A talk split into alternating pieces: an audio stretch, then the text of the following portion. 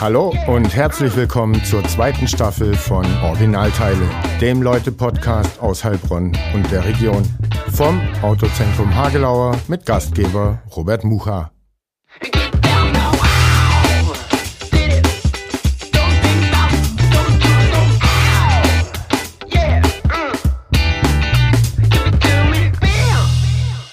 Herzlich willkommen beim Originalteile-Podcast Folge 18. Diesmal mit Thomas Bornheim von der 42 Heilbronn oder 42 Heilbronn. Da kommen wir gleich dazu. Bevor wir aber mit dir loslegen, Thomas, hallo. hallo. Ähm, kurz, äh, wer den Podcast mit ermöglicht, das ist das Autozentrum Hagelauer als Mitinitiator in der Südstraße in Heilbronn. Da ist man gut beraten, wenn man sich äh, neue Autos oder gebraucht aus der VW-Familie holen will, die reparieren lassen will, E-Mobilität haben die jetzt auch auf dem Zettel, geht dahin und Burkhardt, der Chef, äh, sucht äh, alte Konsolen für seine äh, Konsolensammlung. Äh, gerne melden, wenn da jemand den Post von uns auf Instagram gesehen hat und da was übrig hat auf seinem Dachboden. Burkhardt wird's freuen. Unser zweiter Partner ist die Energeno Heilbronn, die Energiegenossenschaft. Die produziert nachhaltigen ökologischen Strom hier in der Region freut sich über jeden Kunden, ist genossenschaftlich äh, organisiert, äh, freut sich auch über neue Mitglieder, haben hier ganz viele Dächer schon bespielt mit Photovoltaikanlagen. Äh, auch unter anderem die Probebühne des Theaters, äh, auch bei der Audi in Neckarsulm. Gute Genossenschaft, äh, machen guten Strom. Der Claim ist werde Sonnensammler. Tut das. Die Websites vom Hagelauer und der Energeno nachher in den Show Notes. Und dann kann es losgehen. Folge 18. Originalteile-Podcast. Wir nehmen auf am 15.04. In zwei, drei Tagen kommt der Podcast raus. Thomas, hallo, schön, dass du da bist. Hallo Robert, vielen Dank für die Einladung. Sehr, sehr gern. Ähm, erzähl doch erstmal, äh, wer bist du? Was machst du? Du bist ja kein Urheilbronner. Bis jetzt hat man viele Urheilbronner hier im Podcast. Ähm, aber du leitest ein neues Heilbronner Original. Deshalb wollen wir wissen, wer du bist und was du hier machst. Ja, vielen Dank. Also ja, ich bin ein äh, Nike-Schmeckter, habe ich schon gelernt. Genau. Ganz ursprünglich aus ähm, Bremen, da bin ich geboren worden, aufgewachsen in Achim bei mhm. Bremen, also in Norddeutschland.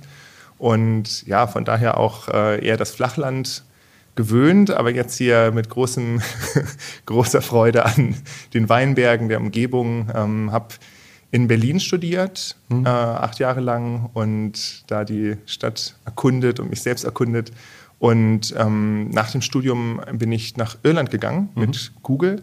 Und ja, das war eine prägende Erfahrung für mich. Ich war insgesamt 14 Jahre da, also tatsächlich. Ähm, aber nicht in Irland bei Google. Nee, nicht, nicht bei, äh, bei Google 14 Jahre gewesen aber halt ja tatsächlich genauso lange, wie ich in der, in der Schule gewesen bin. Ich mhm. war nochmal ein extra Jahr in den USA gemacht. Ich war Austauschschüler, Gastschüler mit 15 in, in Arkansas.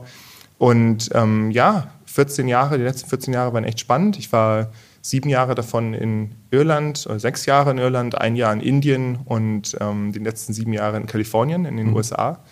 Und ja, bin einfach als Mensch jetzt erstmal extrem dankbar. Ich sage mal die großen Sachen, auch wer ich bin, zwei Kinder, ähm, eine Freundin, die Alexandra. Wir haben es einfach terminlich noch nicht geschafft zu heiraten. Gab es den, den, Antrag schon? Warst du schon auf Ich frage hin und wieder mal vorsichtig nach. Okay. Ich bin jetzt vielleicht, ich glaube normalerweise äh, habe ich immer gehört, andere machen das auch so ganz direkt oder suchen sich dann auch so Szenarien aus und ich bin immer, was das angeht, jetzt ähm, war ich mir immer unsicher. Man muss auf die Zwischentöne hören bei dir dann, oder? ja, oder ich müsste das mal machen und okay. äh, vielleicht kann ich das auch gar nicht so gut, aber ich frage dann immer so mal vorsichtig nach und wenn mir sagt, nee, Thomas, läuft doch alles ganz gut jetzt so, ähm, dann denke ich mir, ja, okay, na gut, schön. Äh, vielleicht wäre der erste Schritt eine feste eingetragene Lebenspartnerschaft. dass man, äh, bei mir ist nämlich genauso. Ähm, habe eine Freundin, bin nicht verheiratet, wir haben ein gemeinsames Kind. Aber wenn es dann zu so Themen kommt, ne, wenn was passiert, äh, wer darf dann denjenigen im Krankenhaus besuchen oder sowas? Ja, ja. Ähm, deshalb vielleicht der erste Schritt, so eine fest eingetragene ja. Partnerschaft. Ja. Ähm, und dann ist es auch nicht mehr ganz so. ja, vielen Dank. du hast erzählt, äh, aus Norddeutschland, Flachland, ähm, hier die sang sanft geschwungene Hügellandschaft äh, hier im Unterland um Heilbronn rum. Gefällt dir oder äh, magst du dann doch lieber den äh, unverbauten sozusagen Fernblick, äh, egal wo du dich da befindest? Ähm, ich habe, glaube ich, also um, um noch so ein bisschen da auch bei mir reinzugucken, ich glaube, ich habe in den letzten Jahren auch dank den Umständen in Kalifornien leben zu dürfen, einfach auch nochmal einen ganz anderen Blick auf, auf Natur bekommen, mhm. auf das Leben ähm, mit der Umwelt und auch dank der Kinder vielleicht. Ich habe ähm, ja die Jahre davor natürlich auch bei Google da mit viel Ehrgeiz und Elan mich da eingebracht und viel am, am Rechner gesessen und irgendwann kam dann so der Punkt, also Kalifornien ist wirklich, das Wetter ist toll, die Landschaft ist super, es gibt ähm, super tolle, viele Sachen zu entdecken auch, so ganz. Die haben offen. ähnlich gute Weingüter wie wir hier, habe ich gehört. Also ich bin ja eher der Biertrinker, muss ich zugeben. Deswegen kann ich die, diese Qualitätsunterschiede mhm. vielleicht nicht so direkt schätzen. Aber ähm, auch die Wein, also Napa Valley ist ja eine der schönen, oder muss ich wirklich auch so mit Nachdruck sagen, der sehr, sehr schönen oder wahrscheinlich auch schönsten Weinregionen, ähm, die es da gibt. Und das ist schon einfach toll, da durchzufahren. Auch mhm. dieses, was ich immer spannend finde, ist ja auch nochmal diese, dieser äh, Mix von, gerade bei Wein ja auch von Natur und Kultur und diese ja, zusammen, dieses, dieses Zusammenspiel. Und gerade nochmal beim Wein ja auch im, im Herbst, das habe ich ja auch schon erlebt. Ich bin im August hier angekommen, ähm, dann wie dieses Farbspiel und solche Dinge. Also mhm. das ist ganz toll. Und vielleicht auch, also da in Kalifornien ist mir eben ganz klar geworden oder auch habe ich sehr angefangen, einfach Natur nochmal auch mit den Kindern bei Campingausflügen nochmal auf eine ganz besondere Weise zu genießen. Mhm. Und das ist eine Sache, die mir jetzt hier ähm, dann eben auch geholfen hat, ähm, tatsächlich beim, beim Einstieg hier der Gaffenberg, ähm, die Spaziergänge, die Möglichkeiten auch hier mit den Radwegen. Ähm, da hat Heilbronn wirklich was zu bieten. Also mhm. muss ich mal wirklich so sagen. Und das war äh, eine ganz, ganz schöne Sache, direkt hier so anzukommen und zu sagen, Mensch, ich habe hier eigentlich ganz viel von dem, was ich in Kalifornien auch hatte. Habe immer so Fahrradtouren gemacht und auch hier war es dann so, jemand kennengelernt, relativ schnell zu so einer Fahrradtour-Geschichte mhm. da gekommen.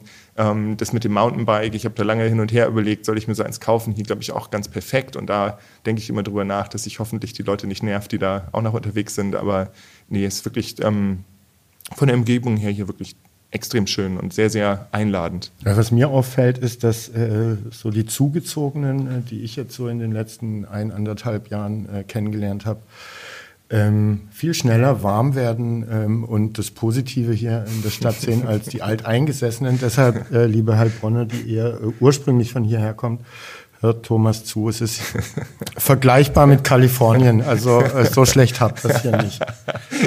Ja, das stimmt. Also jetzt im April muss ich doch sagen, ich bin etwas, etwas enttäuscht hier von den Temperaturen gerade. Mhm. Aber nein, und ich glaube, ich meine, da muss man auch sagen, das ist ja immer ein bisschen diese, diese Filtergeschichte. Wenn ich es jetzt nicht so toll finden würde, wäre ich ja auch nicht hergekommen wahrscheinlich. ja. Aber nein, es ist wirklich genau. Also lieber Heilbronner, auch danke für, für das Willkommen. Ich muss auch genauso sagen, ich finde hier sehr viel, sehr offene Leute. Ich habe super viel Spaß hier mit dem Projekt, mit den Leuten, mit denen ich hier zusammenarbeite. Es ist sehr viel, es ist eine neue Geschichte mit der 42, aber ich mhm. sehe hier überall sehr, sehr viel Verständnis, sehr viel Unterstützung, also live oder eben beim, beim Arbeiten selber, bei, in, in den sozialen Netzwerken oder auch in, ähm, in den die Echos, die es da so gibt. Finde mhm. ich ganz, ganz toll. Du hast jetzt, ich weiß nicht, ob du auch schon erzählt hast, wir haben ja ein paar Vorgespräche geführt, so ein bisschen. Was weiß ich, dass du auch in Indien warst äh, mhm. für Google. Also hatten wir Norddeutschland, Berlin, Irland, Indien, Kalifornien, Heilbronn. Ja. Welcher Kulturwechsel, Wandel war der einschneidendste? Vielleicht sogar der jetzt von Kalifornien ins Unterland oder? Ja, das ist echt eine gute Frage. Ist es dann von Irland nach Indien doch nochmal eine ganz andere Nummer.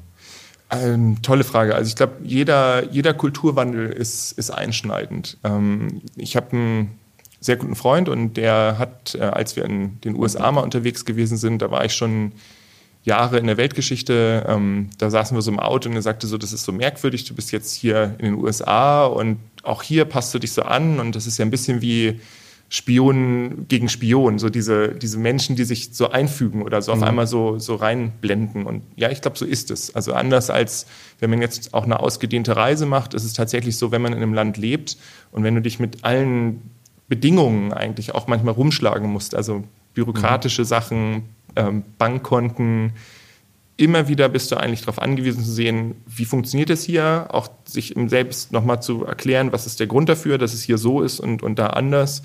Und jeder dieser Wechsel und Wandel war immer ein Abenteuer. Es war immer, also die Alexandra und ich, wir sind auch Menschen, die das auch genießen, mhm. ähm, eben im anderen dann wieder. Wart ihr überall zusammen? Ja, ja. Ähm, wir haben uns in Irland kennengelernt und mhm. waren dann auch in Indien schon zusammen. Mhm. Aber ich muss doch sagen, und ich glaube, das ist auch die offensichtliche Antwort, dass der größte Wandel und auch die größten Schwierigkeiten, sich eben diese andere Welt zu erklären, die hatten wir schon in Indien. Mhm. Also da, ähm, ich weiß noch, das erste Mal, als ich da gelandet bin, ist allein schon dadurch bedingt, ist es im, äh, wir waren in Hyderabad, das ist also in der Mitte, wenn man sich jetzt Indien so vorstellt, ist oben so ein, würde ich jetzt ganz, ganz, ganz radikal vereinfacht sagen, ist oben vielleicht so ein Halbkreis und dann unten ist so ein Dreieck. Mhm. Und wir waren in der Mitte dieses ähm, Dreiecks, das Deccan-Plateau.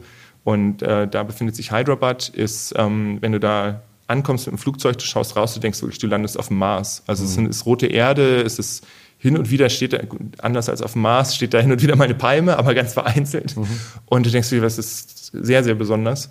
Und so ging es mir eigentlich auch die ersten Stunden, die ersten Tage in, in Hyderabad, ähm, als ich da abgeholt wurde vom Flughafen netterweise. Und du schaust einfach raus und denkst, was, was ist da denn los? Da stehen dann irgendwo so zehn Leute vor so einem Loch und gucken da alle rein und denkst, das kannst dir einfach die Dinge nicht erklären. Oder mhm.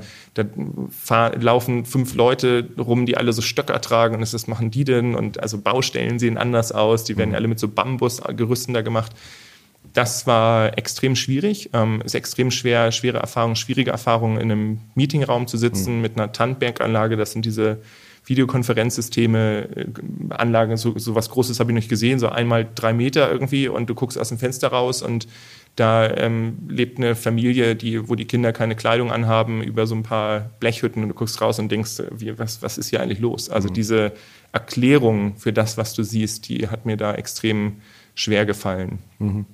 Ja, und ähm, dabei aber auch eben immer in diesem Wechsel zu bleiben, das zu verstehen, eine Toleranz dafür zu haben und dann ja sich doch immer wieder auch mal zu ärgern und zu mhm. denken, ja, ist genau so und deswegen sieht es hier so aus. Nie, dann fällt man auch in so ein bisschen Ignoranz, wenn man nicht mehr, wenn man da so ein mhm. bisschen kaputt ist und dann immer wieder die überraschendsten Situationen, gerade immer wenn, dann, wenn ich quasi immer so ein Urteil da in mir, so ein, als so der kleine Mann, der da sitzt und so äh, doofe Urteile fällt, immer wenn ich das gemacht hatte, dann gab es immer wirklich berechenbar, die nächste Begegnung war immer wow. Mhm. Irgendwo völlig zufällig immer so, stimmt ja doch alles nicht, das sind ja wundervolle Leute. Also immer, immer dieses so ähm, in, in diesem Spannungsfeldern drin zu sein, das fand ich in Indien eine Herausforderung, aber eben auch wieder, ich glaube, ich habe nirgendwo so viel gelernt wie dort in diesen mhm.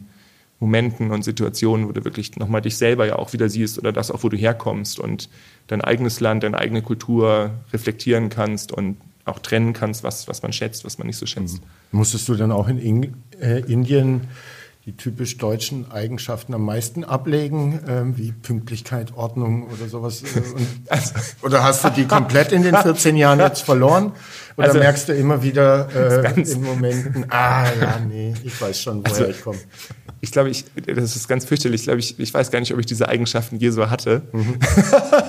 Deswegen musste ich mich, also ich bin, glaube ich, ganz oft immer mal so zwei, drei Minuten zu spät. Ich verpasse eigentlich Meetings generell so gar nicht, ähm, also ganz äh, gar nicht. Das passiert mir nicht. Ich glaube, ich bin immer da, aber ich glaube, ich bin nicht der pünktlichste. Ich glaube, ich bin nicht der organisierteste. Und ich habe im Ausland auch ähm, in den ganzen Jahren auch kennengelernt, dass wir uns, so wie wir uns selbst beschreiben, als Nation, als, als Deutsche oder, gibt es ja auch immer so unterschiedliche Ebenen. Süddeutscher wird sich auch anders als Norddeutscher beschreiben, aber dass diese Zuschreibungen eigentlich ganz oft gar nicht so treffend sind. Mhm. Also wir empfinden uns immer als sehr ordentlich oder ja, ich weiß nicht, also immer ganz oft auch so als, als kritisch oder ähm, wenn man so Organisationstalente. Ja, Organisationstalente kommt ja auch immer ganz oft und ich glaube, da ist viel, auch vielleicht auch gerade jetzt, ja, Robert, auch vielleicht in unserer Generation jetzt auch so viel hat sich da, ich glaube, da hat sich schon einiges verschoben. Mhm.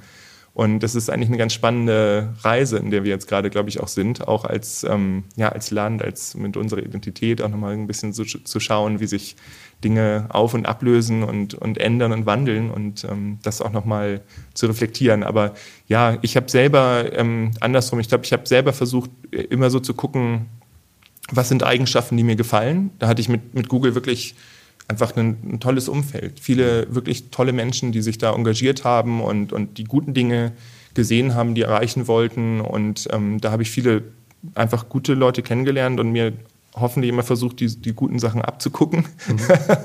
und andersrum, ja, auch immer in mir selber. Also eben das Urteilen als ein Beispiel, dieses Urteilen über, ja, das bin ich jetzt als Deutscher oder das sind jetzt die als Inder.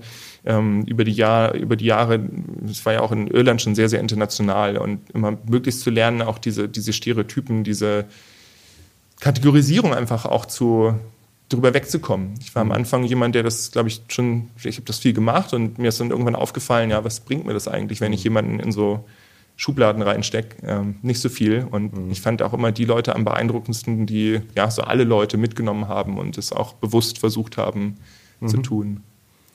Ähm, du hast erzählt, äh, bei Google viele spannende Leute, äh, tolles Umfeld und so weiter äh, vorgefunden.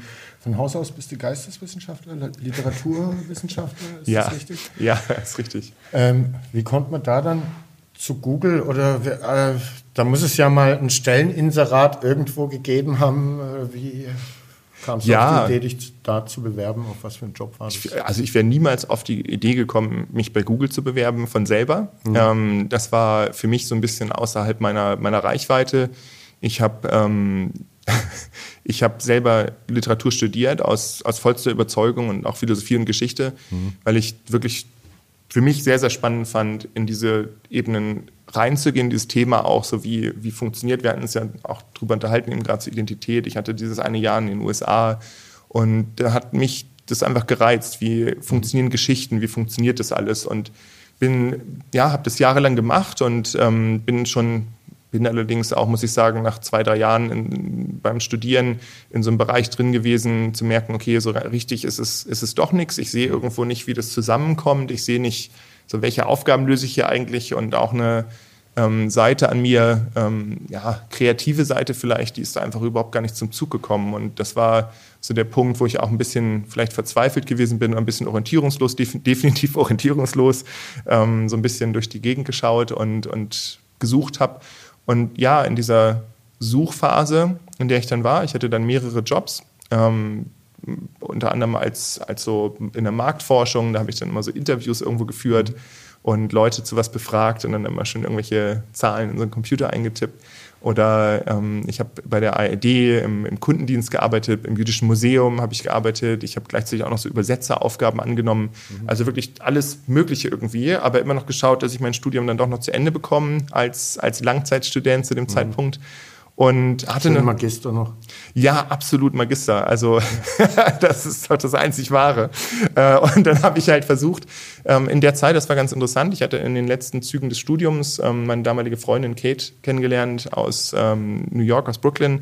Die hatte ein Gastsemester bei uns verbracht in Berlin und ja, dann waren wir halt zusammen und für mich war wichtig äh, oder auch überhaupt dann zu schauen, dass wir zusammen vielleicht zusammen leben können, dass ich in New York arbeiten kann. Und da hatten wir einige Sachen versucht und mhm. die waren jetzt alle nicht so einfach. Und dann kam so dieser Seitenkick zu sagen, ha, vielleicht doch einfach mal bei einem amerikanischen Unternehmen bewerben. Und da gab es eben Manpower, die hatten in Irland, damals gab es ja den Celtic Tiger, viele mhm. Möglichkeiten in Irland, Gelegenheiten, viele Unternehmen, die da hingekommen sind aus verschiedenen Gründen. Mhm. Ähm, eine sicherlich steuerliche Vorteile.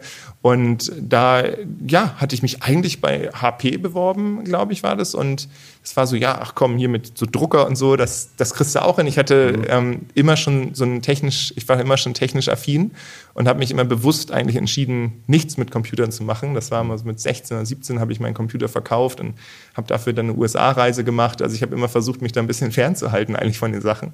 Und ähm, ja, dann auf einmal kam eben über Manpower die sind ja auch hin und wieder so ein bisschen vielleicht auch krampfhaft mal am Suchen und haben dann gesagt, ach guck mal hier, Thomas Bornheim da, ganz gute Noten, dann stellen wir den dann mal vor. Ja, und genauso hat es dann da geklappt. Also es war eine, eine wirklich, ich habe es mir wie gesagt nicht ausgesucht, es war ein Zufall und mhm. ich kann insofern sagen, ja, ich habe glaube ich den Zufall, mit dem bin ich da ganz gut umgegangen und habe da wirklich viel investiert, habe mich unheimlich gefreut, da mitmachen zu können und hatte eine wirklich fantastische Zeit da in, mhm. bei, bei Google, gerade in Irland. Das war eine, waren tolle Jahre und ähm, natürlich nicht immer alles positiv. Es war, war immer so ein bisschen dieser, ähm, fand ich, gerade in so einem Unternehmen sieht man immer beide Seiten und auch relativ deutlich. Es gibt immer so positive Trends und, und Möglichkeiten. Mhm. Es gibt immer auch so ein bisschen die finstere Seite und da navigiert man dann so ein bisschen drin und sucht sich andere, die so in die richtige, wie ich das empfinde, immer so in, die, in eine gute Richtung wollen. Und das war nicht immer ganz einfach, aber unglaublich lehrreich, unheimlich toll. Und ich habe wirklich viele, viele gute Menschen da auch ja, kennengelernt. Hat Spaß gemacht. Trifft man da auch dann mal die Gründer oder die CEOs oder ja, gehen irgendwie Projekte Mensch, vor? Ja, die trifft man auch. Also das war ganz lustig. Ich habe einmal den Eric Schmidt getroffen. Mhm. Das war ähm, bei uns so in der, in der obersten Etage da. ich habe ja eine, ähm, als Business Analyst, also tatsächlich mit, als Zahlenmensch, dann da war ich unterwegs und äh, habe mich da dann so quer reingelernt. Und dann stand er irgendwann da und war so ganz busy und so. Mm, aber also dann konnte ich zumindest sagen, okay, den habe ich jetzt mal gesehen. Dann gab es mhm. bei uns den, ähm, das war auch eine witzige, auch schräge Type, äh, Danny Cash, der war lange Zeit der ähm, der Chief Finance Officer oder jemand, der, der Chief Sales Officer, der den mhm. Vertrieb geleitet hat und das ja, war echt ein komischer, komischer Vogel, muss ich sagen. Der hat mich dann da auch immer so, so, ganz witzig immer mich rausgesucht und dann mit mir immer so Gespräche angefangen. Ich fand das, also das war auch irgendwie ganz mhm. lustig, aber so als Typ hat er schon sehr, hat er für mich eben eher, ja, Google verkaufen schon eher so ein bisschen eine andere Seite dargestellt, als die, die ich ja eigentlich auch selber gesucht habe. Und mhm. ja, und auch Larry habe ich ein paar Mal äh, gesehen tatsächlich, das letzte Mal in der Cafeteria ähm, in Mountain View und da sah er echt ein bisschen fertig aus. Also er ist ja nur ein paar Jahre älter als ich, aber mhm. ähm, da sah echt einfach kaputt aus. Kann anstrengend sein, so ein Ding aufzubauen und zu leiten. Ne?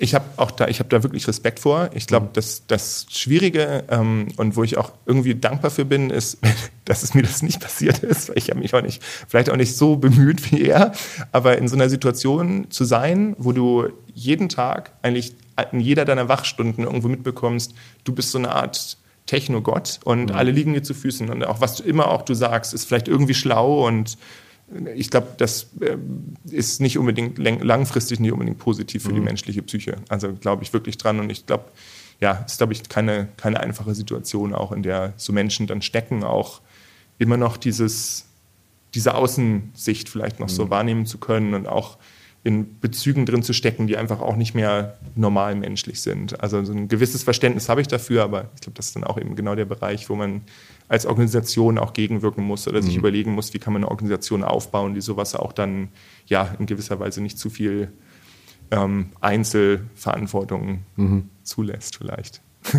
Da hast du ein warnendes Beispiel äh, für hier. Larry, dass du schön deine Aufgaben teilst.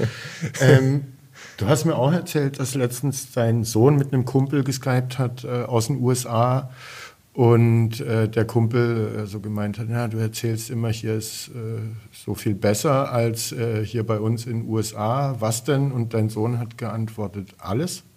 Stimmt das so oder habe ich mich verhört? nee, das stimmt. Die haben, also heißt, deine Familie fühlt sich auch wohl. Die Familie fühlt sich, fühlt sich wirklich wohl. Also es ist ähm, jetzt, jetzt ist es, das war auch wirklich interessant und auch schön, mich in, in meine Kinder da rein zu versetzen. Die haben, ähm, für die war es nicht immer einfach, die letzten paar die Monate. US-Amerikaner? Der Jüngere ist US-Amerikaner, hat einen amerikanischen Pass und ähm, dann irgendwie die doppelte Staatsbürgerschaft und so weiter. Mein ähm, älterer, der ist aus, der ist Ire, mhm. Irland-Deutscher. Also die haben tatsächlich auch nochmal noch die Pässe. Ich weiß auch gar nicht, was man da, ob wir da jetzt noch irgendwas irgendwann mal mhm. ankreuzen müssen. Aber ähm, ja, also die sind tatsächlich ja in diesen Ländern geboren worden, haben, wenn dann immer mal sporadisch hier ähm, die Familie mhm. kennengelernt, haben äh, netterweise waren Opa und Oma, also mütterlicherseits, waren immer mal wieder bei uns, in Irland, in Kalifornien auch viel und auch länger geblieben. Und ich glaube, daher auch gab es jetzt nicht so die größten Schwierigkeiten zu sagen, es ist ein neues Land, es war eher so, mhm. okay, wir ziehen dahin, wo Opa und Oma wohnen. Das hat nochmal extrem geholfen. Und dann, glaube ich, ist es auch ja, für die beiden in gewisser Weise ein Abenteuer und auch für uns als Familie ein Abenteuer, diese neue Situation, in diese neue Situation reinzugehen. Und für, für einfach, ich muss wirklich so sagen, unheimlich schwer gewesen die ersten paar Wochen und Monate einfach eine ganz andere Situation. Ne? Ich meine, ich kann hier in, in zur 42 gehen, ich bin hier mit den Kollegen, wir, wir verstehen uns, wir haben, wir, ich, ich kann mir jeden, jeden Tag erklären, warum ich hier bin. Mhm. Das ist für die Kinder nicht so einfach. Die werden ja irgendwo anders hingeschoben und da waren, das weiß ich auch, die ersten Wochen einfach sehr, sehr schwer. Ich glaube, muss auch wieder da sagen, vielleicht ist da in dem Moment Corona vielleicht nicht ganz so schlimm gewesen, wo es auch immer wieder Distanz gibt, weil es für alle mhm. irgendwie fürchterlich war und dann auch für meine Kinder auch, aber ja. im Verhältnis nicht ganz, nicht, nicht, nicht völlig anders. Ähm, ja, aber ich hoffe einfach, dass es denen, so wie es jetzt sagen kann, ich bin, ich nehme mir immer, versuche mir immer wirklich die Zeit zu nehmen, dass wir zumindest abends gemeinsam Zeit verbringen können, dass wir da auch immer Sachen machen. Am Wochenende planen wir mal Ausflüge, zumindest einen Tag mhm. am Wochenende und dass wir eben ja als Familie, das geht mir da auch vor, eine schöne Erfahrung haben. Und das ist Teil der Entscheidung hier auch gewesen, nach Heilbronn zu kommen, als Familie uns entfalten, entwickeln zu mhm. können. Mhm. Und wo ich eben in Silicon Valley auch da viel engere Muster gesehen habe und mhm. viel, viel äh, mehr, ja, so ein Druck im Grunde genommen zu sagen, du bist jetzt hier, du bist fünf, sechs Jahre alt, du musst möglichst schnell lesen und schreiben lernen und dann lernst du das und das und das und das und dann bist du so ein Produkt und dann wirst du auch möglichst bald in so ein Büro von Google oder Microsoft oder wie auch immer reinlaufen können. Und das war so genau der Punkt, wo ich so dachte, ja, ich bin mit bei meinem eigenen Job nicht 100% dabei und kann mich auch mit der Tätigkeit, auch mit der Organisation gar nicht 100% identifizieren, auch mit dem, was wir hier gesellschaftlich machen, mhm. bin ich gar nicht so d'accord und da kommt dann irgendwann der Punkt, vielleicht noch ein bisschen Midlife Crisis mit reingemischt, wo du auch sagst, so nee, ich muss hier eigentlich, muss hier eigentlich irgendwie weg. Mhm. Und bin da unglaublich dankbar auch, dass Alexandra da so mitgemacht hat und das auch so aufgenommen, verstanden hat. Ich glaube, sie hat auch so ein bisschen meine Verzweiflung da irgendwie gesehen. Mhm. Ist ja auch immer schwer zu beschreiben, wenn man mit so Sachen anfängt, dass man so sagt, so man fühlt sich da nicht wohl, es ja, gibt große so Ziele. Denkt man, sich, man muss schon mhm. arg verzweifelt sein, um aus Kalifornien nach Heilbronn zu kommen. Aber ähm, es war ja der richtige Schritt, so wie es scheint. Einfach, ne? Ja, also Kalifornien ist schön, aber es ist auch, es ist auch immer, es ist ja immer die Frage, was ist eigentlich wichtig im Leben oder was sind so die Dinge, die man so im Hinterkopf hat. Und für mich persönlich war das schön. Ich hätte da jetzt auch, also wenn wir keine Kinder gehabt hätten, dann wäre das vielleicht auch eine andere Geschichte gewesen. Aber irgendwann verlagerst du deine Perspektive ja ein bisschen und auch deine Zielvorstellungen. Und dann wird auch einmal klar, es geht jetzt nicht darum, dass ich hier eine geile Zeit habe oder nochmal irgendwie von da nach da hüpf oder da eine coole Sache anfangen, sondern es geht auch um die nächsten fünf, zehn, 15 Jahre ähm, von dem, was meine Kinder lernen und was ich meinen Kindern mhm. anbieten kann, in welches Umfeld sie reinkommen und dieses hyperkompetitive. Für mich ist es vielleicht noch okay, sage ich mal. Ich habe da jetzt auch nicht immer Spaß dran gehabt, aber ich kann das, das, das wollte ich meinen Kindern so nicht aufzwängen. Mhm. Und das ist einfach der Punkt. Ich, es gab da so mehrere, so, wie man es so nennt, so Selbstmordcluster dann in, in den Highschools und einfach einen sozialen Druck, das ist, glaube ich, hier gar nicht so einfach, kann man gar nicht so einfach erklären, weil ich den hier einfach, ich sehe den hier auch. Also da geht es ja auch jetzt in der Schule immer drum, ja, die Kinder müssen ins Gymnasium und hier und die Eltern, die da in den WhatsApp-Gruppen, also wo man einfach merkt, wie viel, wie viel Druck und Zwang auch mhm. da aufgebaut wird. Ähm, aber nochmal eine andere Liga da drüben, wo es nochmal wesentlich wichtiger ist, dass du aus dir selber kommst, dass du unternehmerisch denkst, dass du zehn Qualitäten hast, die Arbeitgeber suchen und dann genau die richtige Uni und genau dies und das und da fangen die wirklich schon an. Also tatsächlich mhm. in diesem Alter, wir hatten da fünf, sechsjährige, die dann sofort schon zur Mathe Nachhilfe und da muss am Wochenende auch noch drei Stunden Musik gemacht werden, weil das kommt auch schön auf den Lebenslauf mit drauf und ja, also das, das war nicht nur, anders kommt dann, ja, ja. genau. Ähm, du hast erzählt, im August seid ihr hergekommen. Ähm mitten in der Pandemie. So richtig konntet ihr die Stadt äh, also noch gar nicht äh, kennenlernen. Ich weiß nicht, war die Experimenta mal geöffnet in der Zeit, in der ihr jetzt da seid? Auf was freut ihr euch am meisten? Worauf bist du am meisten heiß? Wovon also du ich, gehört hast, aber ähm, es noch ähm, nicht wahrnehmen konntest. Ja, also ich, ich bin gar nicht so, das ist eine, auch eine gute Frage und ich hatte das auch neulich, da hatten wir so eine Rektorenrunde, da hatte ich das auch so gehört, ähm, dass ich ja vielleicht Heilbronn noch gar nicht so habe kennenlernen können. Und ich denke eigentlich immer, ja doch, eigentlich schon. Also ich mhm. kenne hier sehr, sehr viele, sehr, sehr tolle Leute schon, habe mich hier sehr mit der Stadt angefreundet, mit allem, was ich sehen kann. Es gab vereinzelt, konnten wir mal schon Eis einkaufen oder solche Sachen machen, mhm. aber ich habe wirklich das Gefühl, hier schon sehr, sehr viel von der Stadt, von der Mentalität, von ähm, der, der Umgebung mitzubekommen. Ich habe das Gefühl, hier wirklich auch, also auf eine, eine sehr, sehr angenehme Art auch eingebunden zu sein. Wir haben tolle Nachbarn. Also wir haben, wir haben auch, auch wirklich ganz um uns rum. Ich finde die Leute offen, ich finde find die Leute zugänglich und ich habe viele sehr, sehr positive Erlebnisse. Also jetzt auch hier mit der, das ist natürlich logisch, muss ich eben wieder sagen, mit der 42, mit so einem tollen Projekt, ist es vielleicht auch ganz einfach, weil eben mhm. die Geschichte immer ein bisschen vor mir herläuft und ich dann auch, glaube ich, da ganz gut zu passe. Aber wir haben ein tolles, tolles Projekt da am Start und das macht es viel, viel einfacher, glaube ich, wenn ich jetzt einfach nur Thomas wäre, was mhm. jetzt auch nicht, ob wir uns da nicht unterhalten würden. Wer weiß. Also persönlich sicher, aber vielleicht nicht in so einem Format. Und das ist eben das, das Schöne ja, das große Glück, mit so, wenn man so eine Sache macht und ähm, das mitbringt, dann macht es auch noch mal diese, das macht es dann auch noch mal einfacher, Leute kennenzulernen. Und ich mhm. bin jemand, der sich sehr über Leute freut und mal viel drüber nachdenkt. So was kann man gemeinsam Schönes tun und es ist ein tolles Feld für mich hier. Okay, schön. Äh, 42 haben wir schon gesprochen. Äh, kann man jetzt tiefer rein? Du bist Geschäftsführer, CEO, wie auch immer man das nennen will, der Leiter hier dieses Projekts, dieser Schule.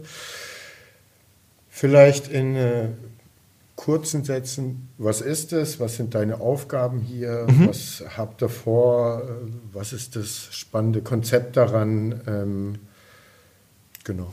Ja, sehr gerne. Also ähm, die 42 ist eine Programmierschule Wir haben ähm, das ganz besondere Glück, eine ganz neue Sache hier auszuprobieren, die ein bisschen anders ist als andere Lernmethoden. Ähm, es ist in diesem Programmierumfeld, also wenn man so sagt, so gibt es auch noch Informatik, gibt es da noch und ja, es gibt viele Möglichkeiten, da zum Ziel zu kommen und diese Skills, Programmieren zu lernen. Und wir bieten da den Ansatz, ähm, projektbasiert zu lernen, also immer in der Praxis vom ersten Tag an sind da Aufgaben, die du bekommst, alles in einem so einem computergestützten Lernmodell, auch eine computergestützte Lernumgebung. Und das geht dann so Schritt für Schritt, aber eben mit, dem, mit der Methode überhaupt, es gibt keine Vorlesungen, es gibt keine Lehrer oder ja, äh, kein Lehrpersonal im traditionellen Sinn, sondern immer nur die Aufgaben, immer die Möglichkeit, da, daran zu gehen und in der Praxis zu lernen. Und das gepaart eben mit einem Peer-Learning-Ansatz, also einem gemeinschaftlichen Lernen, äh, da habe ich mich auch ein bisschen, ich habe mir auch ein paar Bücher drüber durchgelesen. Also das Besondere da ist eben, dass dieser Peer-Learning-Ansatz nicht wie in anderen Methoden so quasi definiert ist und gesagt wird, jetzt da machst du das dann, sondern der ist allumfassend, der ist mhm. jederzeit, es ist so, dass du quasi erstmal immer auch unsere, unser pädagogischer Ansatz, hast du eine Frage, bist du nicht sicher, was los ist, benutzt Google, guck mal da, was du da mhm. findest. Als nächstes fragst du deine, deine Lernfreunde und, und guckst, ob du da weiterkommst. Und dann in dem letzten Fall von den 99,9 Prozent, wenn du da nicht mehr weiterkommst, dann irgendwo irgendwas kaputt ist, ja, dann sprich, sprich unser Lehrpersonal an, dann mhm. versuchen wir dahinter zu sein. Aber die grundsätzliche Geschichte ist zu sagen, es ist ein Lernmodell für unglaublich, glaube ich, selbst organisierte Menschen, mhm. selbst motivierte Menschen, die wirklich lernen wollen und die wirklich auf das Thema Programmieren machen, sich ausprobieren, unmittelbar in der Materie ähm, unterwegs sein wollen. Es ist als Lernansatz vielleicht auch nicht für jeden das Richtige, aber ich glaube, für eine ganz bestimmt, bestimmte Leute ist es genau das Richtige. Und ähm, ja, im Vergleich, also ich will es jetzt auch nicht zu doll aufbauschen, aber ich finde es immer ganz nett, diesen, diesen Vergleich, wo wir sagen, du sitzt ja auch mit einem äh, Fußballtrikot hier, wo man sagt, ja, wie lernt man Fußball spielen? Also man könnte sich jetzt die Bücher darüber durchlesen. Ja, wie setzt man den rechten vor den linken Fuß und, und was ist das Schussbein? Ja. und da haben wir mit, mit unserem Lernansatz, glaube ich, genau das ist der, der Ansatz raus, mhm. raus auf die Wiese. Ja. Und wie ist es dann für dich mit deiner Aufgabe hier, das alles aufzubauen, eine Struktur zu schaffen und so weiter? Gab es mhm. da ein Handbuch aus Paris oder musste wie deine Schüler in Zukunft dir auch alles selber also, äh, erarbeiten? Und das jetzt wirklich nur für die letzte Frage, die du nicht gelöst bekommst, darfst du in Paris anrufen. Also ich, das ist wirklich, du hast in Schwarze getroffen. Da muss ich wirklich aufpassen, dass ich nicht zu laut lache. Es gibt ein Handbuch, das ist mhm. auf, ursprünglich auf Französisch mal geschrieben worden und dann mhm. Äh, irgendwie in Englisch übersetzt übersetzt. Und ähm, ich glaube, die, die Fähigkeit allgemein, ich will das mal so ausdrücken, allgemein in dieser Softwarewelt gute Dokumentationen zu schreiben, die ist, die ist schon allgemein und international sehr, sehr wenig ausgeprägt. Mhm. Aber in dem Bereich, ähm, also da habe ich da wirklich Texte von mir gehabt, wo ich gedacht, das kann, das kann echt nicht, das ist da nicht der Ernst. also ja, es ist sehr, es ist, es ist ein Franchise, es ist ein mhm. Modell, was eben auch, und das ist gut für uns, was mit über 10.000 Studierenden jetzt weltweit erprobt wird. Natürlich mhm. in dieser Corona-Zeit ist alles ein bisschen anders, aber auch da haben wir es geschafft, uns jetzt so mit viel, viele der ähm, Schulen komplett online auch unterwegs zu sein. Wir haben jetzt mhm. auch unsere Aufnahmetests komplett online gemacht. Das ist eigentlich ja so im Lehrmodell nicht, nicht vorgesehen und da haben wir eben viel, viel erarbeitet. Aber die Aufgabe ist tatsächlich, dieses ähm, Kernmodell zu nehmen. Diese, ja, es sind insgesamt, glaube ich, so 150 große Aufgaben, die mhm. den Menschen dann innerhalb von ein paar Jahren so vorgelegt werden. Das sind Aufgaben wie zum Beispiel Programmier mal ein 3D-Spiel, ja, so ein mhm. äh, Ego-Shooter oder Programmier mal ein ähm, Computervirus oder mhm. Programmier mal ein bet neues Betriebssystem. Also große, große Sachen. Und da reinzugehen und zu sagen, ich habe im Grunde genommen diese spannenden Projekte. Ich habe ein Lernsystem, was so angelegt ist, dass du ja gerade beim Programmieren auch sagen kannst, du schickst es dann in so einen Computer und am Ende klappt es oder es klappt nicht und dann kommt ein Syntax-Error und dann hast du die Aufgabe halt nicht erledigt. Aber genauso die Grundidee zu sagen, es ist eigentlich alles kein richtiges Hexenwerk und mhm. du hast die Möglichkeit mit so computergestützten, ähm, mit einem computergestützten System eigentlich da auch den Leuten was hinzustellen, wo sie die Kernskills erwerben. Mhm. Und dann darüber hinaus, und das ist das, was ich, ja, was auch einfach in diesem Netzwerk, wenn ich es mal so sage, was da total ankommt und was auch für mich unheimlich wichtig ist, wenn ich mich frage, so, warum bin ich hier oder was habe ich jetzt aus, ich habe ja von berichtet, auch positiv von dieser Google-Zeit, ähm, was sind die Dinge, die ich da mitnehmen möchte und hier einbringen möchte. Und das sind ein paar Dinge, also erstmal, wenn wir so von den offiziellen Prioritäten her anfangen, dann ist es auf jeden Fall mein ach, Geschäftssinn will ich vielleicht nicht sagen, aber meine Fähigkeit, Dinge zu organisieren, auch auf so einem Spreadsheet und auch mhm. mal in so einer Tabelle oder auch wirklich einfach da logisch ranzugehen und zu sagen, wie ist das hier aufgebaut, das ist eine Geschichte, die habe ich jahrelang für, die, für Google gemacht und auch für mhm. die Suchmaschine und auch für große Budgets, da irgendwo so ranzugehen und zu sagen, wie strukturieren wir das, wie bauen wir uns als Organisation auf. Da gibt es ja diese neumodischen Geschichten mit ähm, so äh, Kennzahlen, die man dann versucht, da gemeinsam zu finden und Prozesse, um eben wirklich möglichst effektiv und auch zielsicher da unterwegs ist. Da gibt es in der Kern der Philosophie steht für mich der Nutzer, die, ähm, der Kunde, wie man immer so sagt, sind eben die Studierenden und immer auch genau immer wieder darauf hinzuweisen, dass es hier, worum es geht. Das ist Teil dieser, von dem, was ich mitbringe und was ich hier auch gerne im Team weitergebe. Es ist ganz wichtig, mit einer ja, mit einem neuen und besonderen Mindset auch da ranzugehen an diese Aufgabe und das auch im Team so zu verwirklichen. Da bin ich total froh. Wir haben wirklich ein super starkes Team ähm, hier aufgebaut jetzt mittlerweile.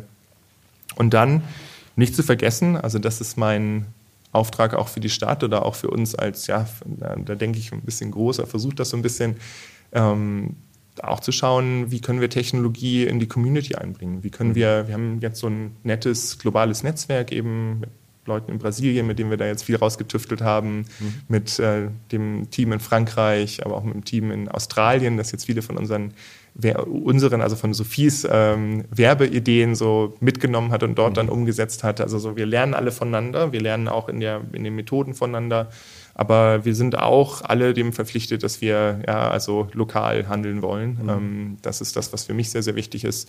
Also ihr wollt nach Heilbronn auch reinwirken mit äh, eurem Dasein. Genau, also ich habe da Gespräche mit der Stadt Heilbronn jetzt auch zwei, drei Stück geführt, das ist noch im Anfang, aber wo wir auch so mal grob definiert haben, es gibt hier ein paar Projekte, wo wir dann die 42er, die Leute, die dann programmieren können, hier und da ein mhm. bisschen hoffentlich mithelfen können, wo wir auch überhaupt ja, Projektmarktplätze vielleicht aufbauen können und auch diese Tech-Geschichte, also sicherlich man jetzt so sagt, du hast ja immer mit allen Dingen, die gut sind und die, die was erreichen können, so die Möglichkeit, immer zu sagen, wir gehen jetzt in so eine Richtung Business. Mhm. Also so vielleicht wie im Silicon Valley, und das ist ja auch gut so, dass das Business ist, ist interessant und eine Geschäftsidee zu haben und die zu skalieren. Das, was da jetzt über 20 Jahre aggressiv gemacht wurde, das ist, äh, ja, ähm, will ich jetzt nicht verteufeln. Aber wir haben auch die Möglichkeit, Technologien zum Wohl der Gesellschaft einzusetzen und vielleicht eben nicht mit dem Business-Ziel, sondern auch eben mit der Überlegung, wie können wir da was bauen, was basteln, was nützlich für viele Leute ist. Und also kann es dieses nächstes Jahr sein, dass eine spannende Heilbronn-App von euch rauskommt, die allen Heilbronner Bürgern äh, nutzt, besser zurechtzukommen in der Stadt oder sowas. Das würde mich freuen. Also wir haben tatsächlich da so Gespräche geführt. Ich will mich jetzt nicht zu doll darauf verpflichten, das ist immer das Schwierige, aber wir hatten jetzt, ähm, weil ich auch da schauen muss, ich will jetzt ja nichts hier groß verkaufen oder ankündigen, wo noch nicht ein einziger Studierender letztlich mhm. da ist. Aber wir haben Gespräche geführt über, über Chatbots, wie können wir das von uns aus unterstützen. Wir haben eine Studierende, eine Deutsche in Frankreich, die bei der 42 studiert und tatsächlich auch dort eben vor Ort Chatbots entwickelt hat dann und, und mhm. ähm, in ihrem Praxisteilen dann auch mit einem Unternehmen da verwirklicht hat. Und das ist ja natürlich dann auch genau die, der Gedanke für hier. Mhm. Können wir nicht in der Verwaltung unheimlich helfen, wenn wir so einen guten Chatbot machen und wenn wir, wenn wir schauen, dass so gewisse Dinge gerade in anderen Sprachen nochmal, wenn jetzt jemand hier herkommt, dass wir da helfen können. Da haben wir, glaube ich, viele Chancen. Und mhm. wir hatten jetzt eben so einige Projekte da angesprochen, jetzt gerade vor glaube, zwei oder drei Tagen ähm, ist jetzt auch von der, von der Initiative Open Data, von der Stadt Heilbronn sind so ein paar Datensätze da freigegeben worden. Das sind, glaube ich, alles Schritte, die, ähm, da ist, glaube ich, immer ganz wichtig, der gesellschaftliche Diskurs, zu schauen, was sind das für Daten, also eben auf jeden Fall sicher zu gehen, dass die nicht personenbezogen sind, aber gleichzeitig auch mal anzufangen und zu überlegen, wie kann man so, wie kann man bestimmte Daten positiv einsetzen? Wie können wir uns erstmal selber als Organismus auch verstehen, als Stadt, als ähm, ein großer, großer Bereich, ja, wo, wo was reinkommt, wo, wo Dreck gemacht wird, wo sich Dinge bewegen, wo Menschen bewegt werden. Wie können wir das nochmal so denken, dass wir da alle ein bisschen Anteil dran haben, dass die mhm. Transparenz da ist, dass Dinge nachvollziehbar werden und eben auch mit so einem, ja, muss man ja sagen, über die letzten Jahrzehnte ein neuer Muskel gesellschaftlich, der da geschaffen worden ist mit Technologie und mit mhm. Daten und Programmieren. Kann man das, wie, wie können wir das vermitteln? Wie können wir da mhm Pilotprojekte machen. Ja. Eure Auswahlverfahren laufen gerade, ne? Mhm, das dritte hat gerade angefangen. Das dritte hat ja. gerade angefangen. Wie seid ihr zufrieden? Wie ist das Feedback äh, der Teilnehmer, die ja alles virtuell jetzt machen müssen, nicht hier vor Ort sein können erstmal? Seid ihr happy oder? Super, also ich, vielleicht sehe ich es auch nicht ähm, in, in der Gänze, ne, aber ich, ähm, wir machen da Umfragen für alle Studierenden, wir machen das jede, jede Woche auch, weil uns ganz wichtig ist, auch in diesen Phasen, ich beschreibe es mal kurz, also die Leute sind ähm, insgesamt vier Wochen oder dreieinhalb Wochen sind sie in diesem Auswahlverfahren drin. Das geht erstmal so los, dass die Leute die Tools kennenlernen. Wir haben da eben diese Plattform, Discord heißt die, wo du an, mit anderen Leuten dann dich unterhältst und dann deine, deine Gruppe sozusagen findest, die dir dann auch hilft bei, bei Programmieraufgaben. Wir haben eine Plattform, wo du dann deinen Code eingibst und wo dann gecheckt wird, okay, hat das jetzt geklappt oder nicht. Und dann haben wir noch eine Plattform, wo die ganze Dokumentation liegt. Also alles schon so ein bisschen ne, verschiedene Orte, mhm. in die man sich erstmal so reinfinden muss, Menschen, die man dann online kennenlernen muss. Aber ja, wir haben jedes Mal so um die 150 Leute am Anfang gehabt. Wir haben in dem, die, die Auswahl ähm, jeweils so für uns getroffen, dass wir dann auch gesagt haben, so, es muss ein bisschen stimmen, es muss ein bisschen was aufgenommen worden sein. In Wie viel wollt ihr nach den drei Aufnahmeverfahren haben als Schüler? Ich würde mich freuen, wenn wir irgendwo so zwischen 120 und 150 Leuten hier anfangen. Also das Ziel mhm. wäre jetzt tatsächlich 150 Leute. Ich glaube, das ist nicht ganz einfach, auch in dieser kniffligen Corona-Zeit, auch genau in der Zeit dann zu sagen, ja, ich ziehe jetzt um oder ich komme jetzt dahin. Das heißt, ähm, ich bin dann, ich bin quasi auch ein bisschen darauf vorbereitet, dass es vielleicht dann mit diesem genauen Ziel nicht passt. Aber was mir unglaublich viel Energie gibt, waren jetzt eben diese Feedbacks, die wir bekommen haben von Menschen. Ähm, das war eben einmal im Text. Wir hatten jetzt auch neulich ein paar Leute mal eingeladen, hier mit so großem Abstand, die ein bisschen berichtet haben. Und ähm, ja, ich muss, das ist ein bisschen, bisschen schräg, aber ich muss da immer schauen, dass ich da die Tränen unterdrücke. Also ich bin da so, so froh drüber, über diese Dinge, die wir da lesen. Mhm. Dass Menschen wirklich sagen, ich war in einem Kampf mit mir selber die letzten paar Jahre und jetzt habe ich das gemacht und ich habe zum ersten Mal das Gefühl, ich habe Boden unter den Füßen und ich habe so viel gelernt hier in drei Wochen wie in den letzten drei Jahren nicht und ihr habt also so wirklich Feedback, aber also noch und nöcher. Wir haben jedes Mal immer so 90, äh, das muss man sagen, eben, wir haben ja 150 Leute dabei und wir sind mhm. auch immer ganz offen und sagen am Anfang, wenn das nichts für dich ist oder wenn du es jetzt doch nicht schaffst, ist ja ein Fulltime-Commitment. Die Leute sind mhm. wirklich drei Wochen inklusive Wochenenden dabei, sich da auszuprobieren. Und, Bei diesen Auswahlverfahren. Ja, genau. Und da sind wir auch mal super offen und sagen quasi auch immer, hey, also wenn das nicht das Richtige für euch ist, ja, dann, dann ähm, verkrampft euch da nicht zu dolle. Ne? Ähm, mhm. führt nochmal ein Gespräch mit uns, denkt nochmal nach, ist das Richtige für euch?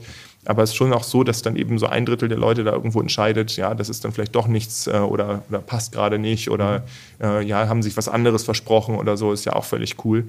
Aber die Leute, die dann eigentlich immer da bleiben oder auch dem, dieses Feedback, das war unfassbar, also wirklich unglaublich, hätte ich nicht gedacht, dass es mhm. gerade in so einer Online-Situation so positiv ist.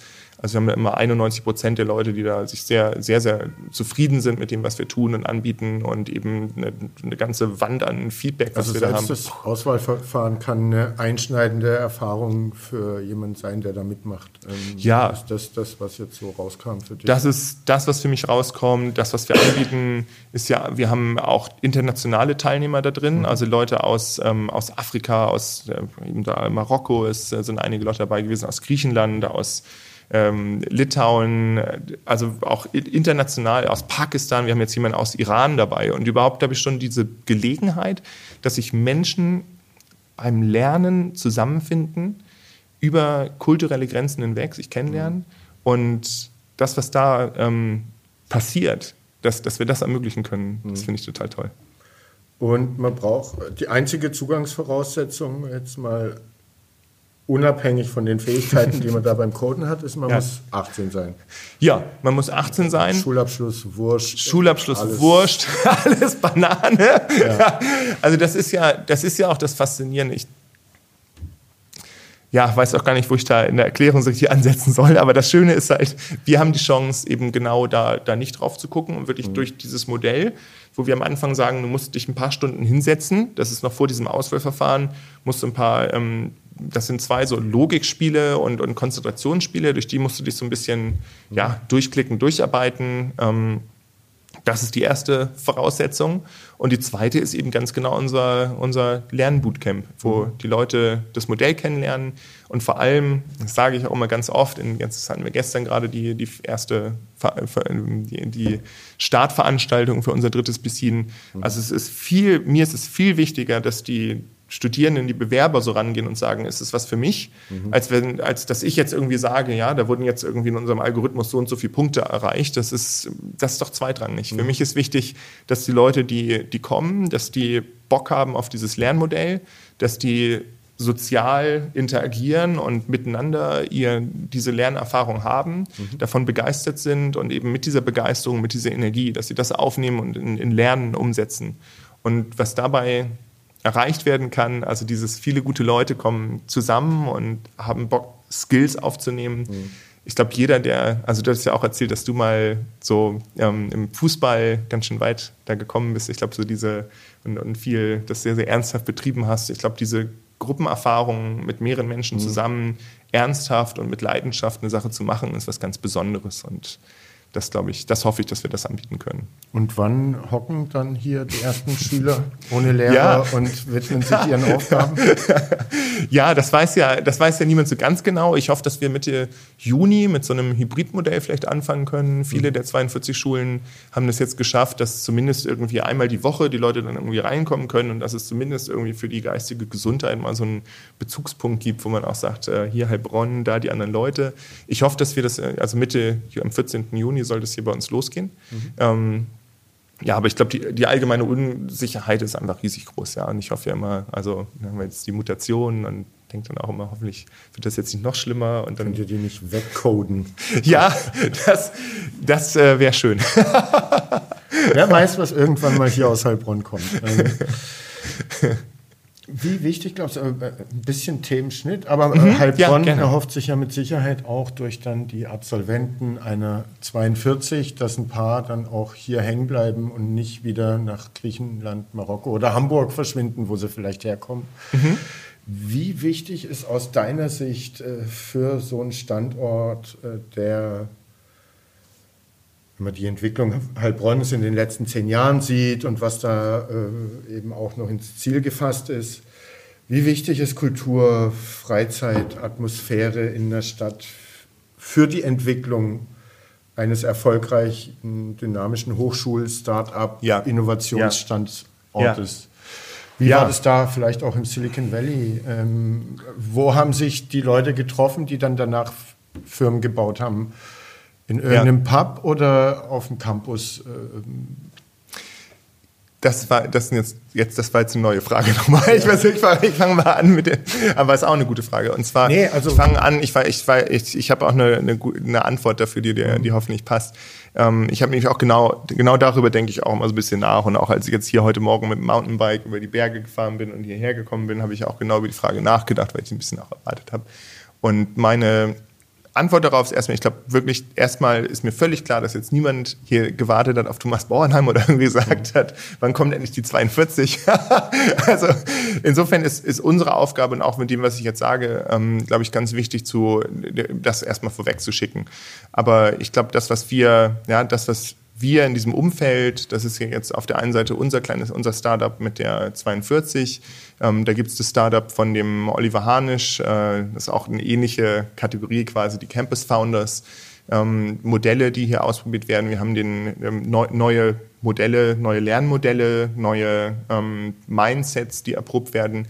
Wir haben aber auch spannende den, den Bildungscampus und ganz, ganz spannende Institutionen, die da mit dabei sind, unheimlich viele gute Leute, bei der DHBW, die HBW äh, mit Center for Advanced Studies, äh, die Hochschule Heilbronn, ähm, wir haben da die AIM, wir haben wirklich ein richtig, richtig tolles Umfeld, in dem wir hier agieren können und indem wir, und das muss man sich eben auch mit, mit ja auch Unterstützung bei uns, ja auch mit der Dieter Schwarz Stiftung, wir haben hier im Grunde genommen vor uns eine riesengroße Möglichkeit mit der Stadt Heilbronn, mit den Leuten. Dabei geht es jetzt gar nicht um, um irgendwie Investments, sondern mit den Menschen, die hier sind, mit dem, was wir hier sehen, ähm, ein Stadtkonzept aufzustellen. Du hattest ja auch dran gearbeitet, äh, auch mitgearbeitet an dem Konzept der Schwarmstadt, sich mal zu überlegen, was macht es aus, so eine Region, was, kann, was können wir hier eigentlich bauen, wenn wir eine richtig tolle ja, Modell-Community haben wollen in Deutschland. Eine Community, die für Innovation, neue Ideen steht, die aber auch inklusiv ist, die auch das schafft, Kultur und soziale Themen mitzunehmen. Vielleicht eben anders, wie gesagt, als ein Silicon Valley. Mhm. Da bin ich ja jemand, der quasi jetzt so ein bisschen auch zurückkommt und so ein bisschen sagt, so Vorsicht, also nicht, mhm. nicht, nicht so, so ein bisschen anders wäre besser. Mhm. Und diese Chance zu haben, gerade in der Stadt Heilbronn, die eben nicht so wie ja, Berlin oder, oder Frankfurt oder München eben diese riesengroßen Dimensionen hat, auch Wege, wo du dich immer so ein bisschen kaputt läufst, mal leicht, mhm. sondern genau die Möglichkeit mit der Stadt Heilbronn, Thomas Laue, der da die Digitalisierungsoffensive leitet, mit solchen Leuten unheimlich schnell in Kontakt zu kommen, mit ähm, Verbindungen, Netzwerke zu schaffen und auch andersrum, ja, so wie ich es erlebe hier mit Menschen, die unheimlich offen sind für diese neue Sache, es kommen wirklich viele Menschen auf mich zu, haben Ideen, tauschen Ideen aus. Und ich denke, das ist genau das, auch im Bereich von Kultur, auch in dem Bereich mit der, mit der Umgebung, die wir haben, gemeinsam was aufzubauen, mhm. die Chance wahrzunehmen, auch Dinge positiv im positiven Sinn zu gestalten, mhm. auch auf die, also das ist ja wieder diese Indien-Perspektive, die ich da reinbringe, wo ich sage, auch mal sich zu freuen über das, was man hat und auch das wertzuschätzen, was viele, glaube ich, so immer als normal und gegeben ansehen. Ähm, auch vielleicht ja eine, eine bisschen Dankbarkeit für das zu empfinden, auch was man hat. Aber gerade eben, weil Heilbronn auch in diesem Umbruch ist und jetzt schon mit der Buga ja so ein riesengroßes, glaube ich, auch so ein Signal an die Stadt gekommen mhm. ist, wo man sagt, so, so eine substanzielle Verschönerung, aber eben dann nicht nur eine Verschönerung an der Oberfläche, sondern auch was, was so ein bisschen tiefer gehen kann und wo man so, so eine Öffnung der Stadt findet. Und ja, ich bin da hier sehr, also eben auch für die, für die Größe, für die Möglichkeiten, die wir haben, glaube ich, ist es eine ideale Stadt, um sowas anzugehen, um im Grunde genommen ein Bereich zu sein, wo du Talente aus nicht nur aus der Region, sondern auch aus ganz Deutschland, auch international anziehen kannst, mhm. wo du eine Story schreibst. Also wir haben jetzt die Technische Uni München, die ja auch noch mit dazukommt, auch ein ganz wichtiger Player ist, nochmal in dem Ökosystem auch nochmal von außen Leute innovative Ideen reinzutragen, innovative Methoden und dann wirklich zu sagen, wir haben hier ein, eine, ja, es wird immer Wissensstadt genannt, aber so das eine Lernmöglichkeit und auch ein Talentpool,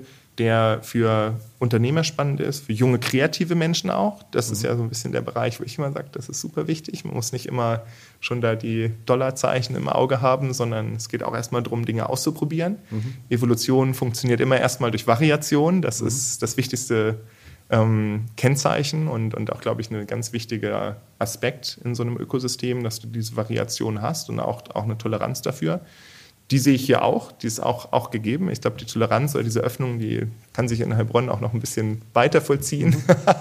Aber ähm, es gibt hier riesige Möglichkeiten, das zu gestalten und auch, glaube ich, die Leute da einzubinden und gerade in dem, wie ich es jetzt hier erlebe, auch einen extrem positiven Vibe tatsächlich. Also trotz allem, trotz, sage ich jetzt mal wirklich, Krise und sonstigen Schwierigkeiten, die es gibt, bin ich ziemlich beeindruckt davon, was hier an, an Mindset da ist und wo ich auch sagen würde oder abgrenzen würde, ich habe in, mir kam Silicon Valley nicht besonders kreativ vor. Mhm. Ich habe einige Initiativen da selber mit losgestoßen. Wir haben zum Beispiel, ähm, man sieht das vielleicht so ein bisschen im Hintergrund, das sind alles meine Geräte. Wir hatten so ein Synthesizer Lab und haben da so eine kreative Kunst- und, und Musikgruppe habe ich da ja, gegründet mhm. ähm, bei, bei Google mit Wie Leuten von Googles? Äh, Space Rockers. Okay.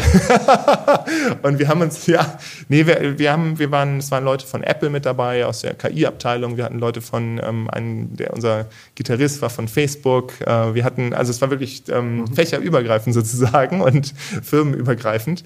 Ähm, und das war das Tolle daran, eben da auszusteigen aus diesen konkreten Dingen, die man tut und gemeinsam kreativ zu sein. Und das hat, war für viele, die da mitgemacht haben, wir hatten auch eine Künstlerin dabei, ähm, war das eine Chance, wieder neu zu denken und auch wieder in neue Bereiche zu kommen. Und jetzt gerade Verbindung natürlich mit den Space Rockers und dem Weltraum und der 42 als Science-Fiction-Roman, die ist natürlich auch, äh, auch ein netter kleiner Zufall, aber ja, ja genau.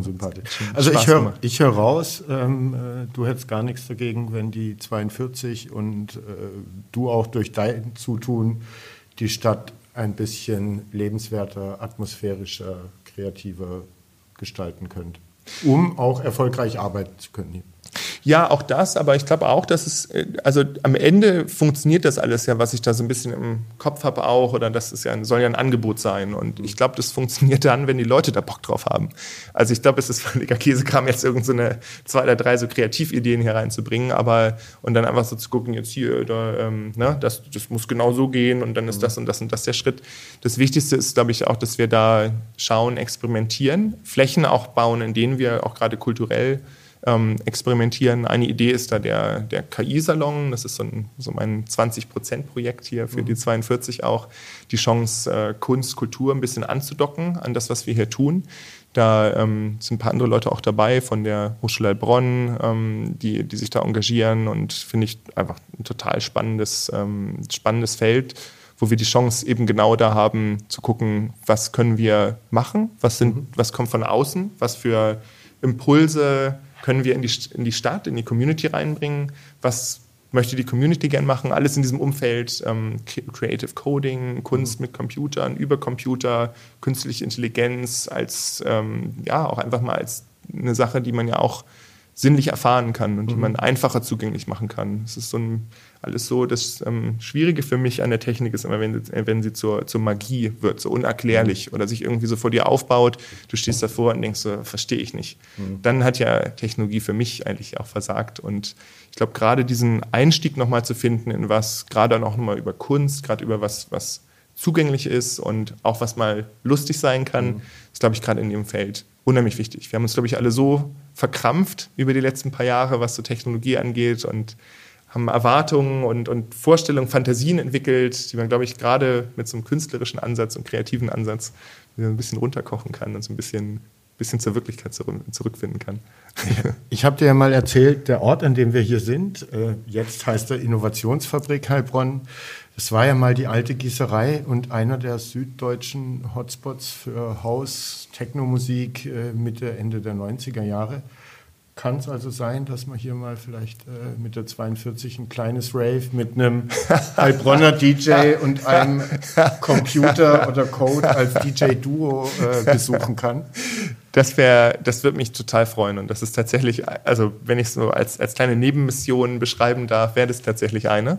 Mhm. Ähm, also das kocht sich eben auch so langsam in unseren Köpfen da vom KI-Salon zusammen. Es gibt total witzige Geschichten. Eine Idee, die wir jetzt hatten, ich hoffe, also es sind immer wirklich diese Geschichten, wenn du dann sagst, äh, wie sehr committe ich mich jetzt zu dieser Idee, aber ich finde die so gut, das müssen wir einfach machen, ist, dass wir, dass wir quasi mal abwechseln, ähm, ein Gedicht, das quasi von der KI geschrieben wurde. Es gibt ja jetzt Texte, die sind da teilweise echt schräg, aber ja, ähm, also so einen Text vorzulesen und dann blind sozusagen einen Text vorzulesen von einem jungen Dichter oder Dichterin, Lyrikerin oder Lyriker.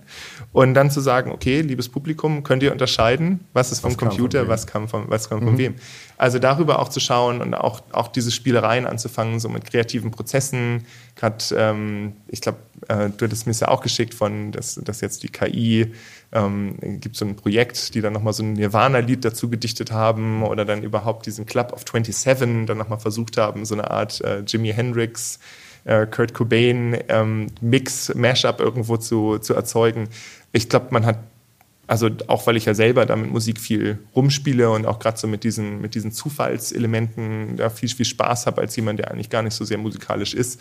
Ähm, es gibt, glaube ich, in dem Umfeld unheimlich viele Dinge zu entdecken und viel, viel mehr Dinge noch für uns auch wieder sinnlich erfahrbar zu machen, kreativ zu sein und gerade auch, glaube ich, in, in dem Sinn neue Ideen zu schaffen, die als Startup funktionieren können, die vielleicht im Mittelstand auch aufgenommen werden können, einfach neue Wege zu gehen. Und es ist, glaube ich, für mich, also auch ein großes Geschenk, hier viel mit vielen Unternehmen reden zu dürfen, sprechen zu dürfen, auch über deren technologische Vorstellungen, Ideen, die da kommen und dann auch zu sagen, es ist, es ist ein echt kreatives Feld, da haben wir viele Möglichkeiten.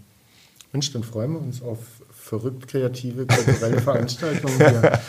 ähm, wir sind fast durch. Jetzt kommt unsere Rubrik Entweder oder. Da musst du dich oh, schnell äh, cool. entscheiden für äh, eins von zwei Angeboten. Die ersten sind so ein bisschen allgemein gehalten. Aha. Und dann geht es um Heilbronn. Wie viel du denn schon äh, weißt äh, von hier. So viel hast du ja wegen Corona nicht erleben können, aber doch einiges aufgeschnappt.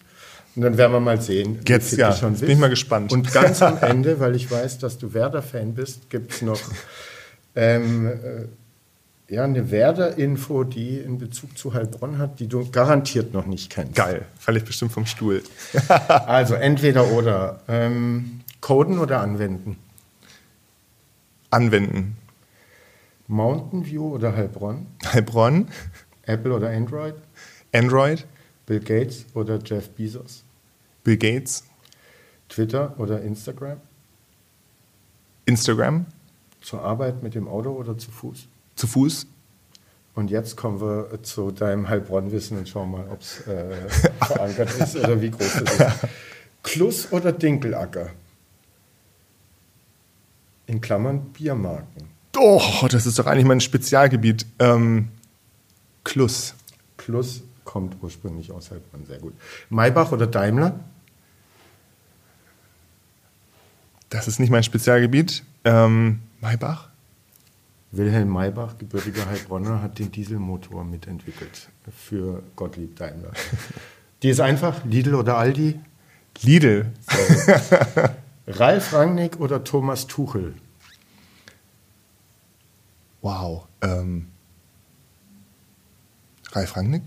Hat in den 80ern mal ein Jahr für, den, äh, für einen Heilbronner Fußballclub gespielt in der Oberliga. Deshalb, ja, richtig. Sibel Kekeli oder Franka Potente? Sibel Kekeli. Das wüsste ja. Knorr oder Unilever? Knorr. Das ist die Traditionsmarke. Tomislav Maric oder Mario Mandzukic? Beides Fußballer? Ja, äh, dann nehme ich den Tomislav Maric. Stammt aus Heilbronn und ist äh, Rekordhalter eines Bundesliga-Rekords. Ich glaube, mit Lothar Emmerich zusammen vier Spiele hintereinander gedoppelpackt für den VfL Wolfsburg. Haben nur zwei Leute geschafft bis jetzt. Einer davon war Heilbronner. Geschwister Scholl oder Graf von Stauffenberg? Graf von Stauffenberg? Geschwister Scholl kommen aus der Region, Komm, aus Feuchtenberg, ja. aus dem Hohenlohesten. Oh, verdammt. Okay, aber ja. Trollinger Lemberger oder Dornfelder? Trollinger Lemberger. Den trinkt man hier. Ein paar, paar Sachen sind doch hängen geblieben. Fasching oder Fastnacht? Wow. Ähm, hast du mich jetzt. Fastnacht? Ist weiter südlich, eher im Badischen. Wir nennen es Fasching. Die Red Devils oder das schiebe ich wirklich auf Corona. Die ja. Blue Angels?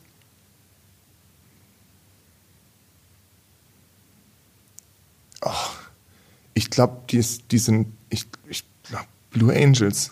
Die Red Devils sind die Bundesliga-Ringer hier aus Heilbronn. Oh, ich habe deutscher sorry, Vizemeister. Ich habe an, an Eishockey gedacht. Ja, das schiebe ich alles auf Corona. Okay. Kleist oder Hesse? Kleist. Das weißt du. Falken oder die Adler? Falken. Ja. Ähm, die Adler kommen nämlich aus Mannheim. Eishockey. Hartmanns oder Schumanns? Wow. Äh, Hartmanns? Ist eine Bar in Heilbronn des Schumanns okay. gibt's in München. Ne? Reingeraten, okay. Mobilat oder Bepanthen? Mobilat, ganz Den klar. Club kennst du, sehr schön. Creme 21 oder Nivea? Creme 21? Ja, auch ein Club in Heilbronn. Ähm, du merkst, die Clubs hier nennen sich wie Salben. Ähm, Hawaii oder Malediven? Da bin ich völlig im Nebel, aber würde aber Malediven sagen. Hawaii. Besser. Ist ja, ein, ja, besser. Äh, ein, ja. ein, Viertel, äh, gar nicht so weit weg von hier. Da war in den 90ern äh, sozialer Brennpunkt, ähm, mhm. Problemviertel. Gibt es auch einen spannenden Roman äh, zu, der erschien letztes Jahr vom Gian Assar. Das war mein letzter mhm. Podcast-Gast. Mhm. Deshalb Hawaii, nicht die Malediven. ähm, wer hat's gesagt an seinem 48. Geburtstag in Heilbronn? Fast alles, was man übersieht, ist fruchtbar. Goethe oder Schiller? Also eigentlich der Schiller, weiß ich, kommt eher aus der Ecke hier. Ähm, das heißt, ich tippe auf ihn, aber vom Format her hört sich das auch ein bisschen nach Goethe an. Ich tippe auf Schiller. Es war Goethe. Er oh. stand an seinem 48. Geburtstag auf dem Wartberg und hat wohl diesen Satz diktiert. Ähm, Was für eine Lücke. VFR oder VfL? VFR? Heilbronn, genau. Das ist der glorreiche ja. Fußballverein, der vor drei Jahren wieder gegründet wurde, 15 äh, Jahre verschwunden war. Der Neckar-Bummler oder der Neckar-Schipper? Neckar-Bummler hört sich. Das ist das städtische Ausflugsschiff äh, hier. Müsste auch mal fahren, wenn man das wieder kann, Heilbronn cool. vom Wasser anschauen. High Bronx oder Holly Bron? High Bronx, hast du schon Habe ich schon ein paar Mal gehört, ja. ja. Der Galgenberg oder der Guillotinehügel? Geigenberg. Ja, den gibt es auch. Ja. Da wurden die Leute ja. früher über der Stadt äh, gehängt, wenn sie Blödsinn getrieben haben. Letztes entweder oder Dietrich Weise oder Helmut Schön. Beides große Fußballtrainer in Deutschland gewesen. Ja, ich glaube, ich würde dann lieber auf den Helmut Schön mich ver Der war es nicht, der ist 74 als Trainer Weltmeister geworden. Äh, Dietrich Weise hat lange hier gelebt ähm, und gewirkt und Trainer in Frankfurt, Kaiserslautern, ägyptischer Nationaltrainer, ähm, U21 oder 18 Weltmeister mit Deutschland als Nationaltrainer. Ähm, letztes Jahr leider verstorben, in hohem Alter. Gar nicht so schlecht, äh, hast viel zumindest richtig geraten. Also genau so ist es, ja genau. Und zum Abschluss, äh, du bist ja großer Werder-Fan. Ähm, mhm. Ein Fakt, wusstest du, dass Heilbronns Oberbürgermeister Harry Merkel äh, ein Probetraining, ein dreitägiges, bei Werder Bremen absolviert hat unter Sepp Piontek? Unglaublich, das, das war mir nicht bekannt. Und also es gibt ja immer verschiedene Lebenswege, die Menschen einschlagen. In dem Fall. Ich zeig's dir. Das ist ja unglaublich, ja, stark. So sah er aus, unser Bürgermeister. Ja, so habe ich ihn ja auch schon mal gesehen. Ist ja wirklich stark. Und hat dann das Amateurangebot äh, aus Bremen nicht angenommen. Aber ja, jetzt hast du äh, einen kleinen Smalltalk-Einstieg, ja, wenn du ihn das erste cool. Mal triffst. Äh, ich, hab, ich bin ihm tatsächlich begegnet schon mal. Er stand bei mir bei uns im Garten, weil ähm, ein Freund von ihm über uns wohnt. Und da habe ich ihn dann auch direkt live mal so kennengelernt. Aber genau, also vielleicht auch Steigt gut. in fremde Gärten. Ja, also vielleicht gut, dass er, dass das nicht geklappt hat. Ja. Ich glaube jetzt als Bürgermeister, was ich da so sehe, da er, engagiert er sich ja ganz gut. ja, er sagt auch selber, äh, aus ihm ist trotzdem was geworden und da hat er nicht so Thomas Mensch, vielen Dank, hat Spaß Super gemacht. gern. Dir hoffentlich auch. Total, echt klasse. Vielen, vielen Dank für die Zeit. Und ja, also hat wirklich Spaß gemacht. Ich finde es wirklich, wirklich prima, immer über die 42 jetzt ein bisschen zu berichten, was wir machen. Ich finde es schön, dass wir das auch ein bisschen erklären können und auch finde es auch, auch erklären sollen. Und ich hoffe, das hat auch den Zuhörern, Zuschauern Spaß gemacht und ja, auch dir. Und vielen Dank für die Zeit und das Angebot. Sehr gerne. Tschüss. Tschüss.